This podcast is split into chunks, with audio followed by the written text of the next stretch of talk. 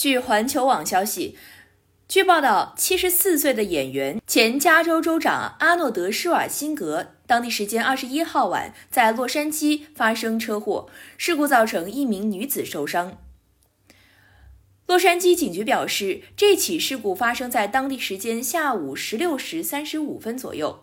施瓦辛格驾驶的黑色 SUV 撞上一辆红色丰田普锐斯。从现场图片看到，施瓦辛格及其朋友均在现场。丰田普锐斯的女车主因头部擦伤被送往医院，暂未有其他人受伤的报告。洛杉矶警局表示，该起事故原因目前已排除酒精和毒品因素。报道称，这并非施瓦辛格第一次发生车祸。二零零六年，在担任州长期间，施瓦辛格曾驾驶摩托车撞上一辆汽车，致使其嘴唇破裂。感谢收听《羊城晚报广东头条》，我是主播于彤颖。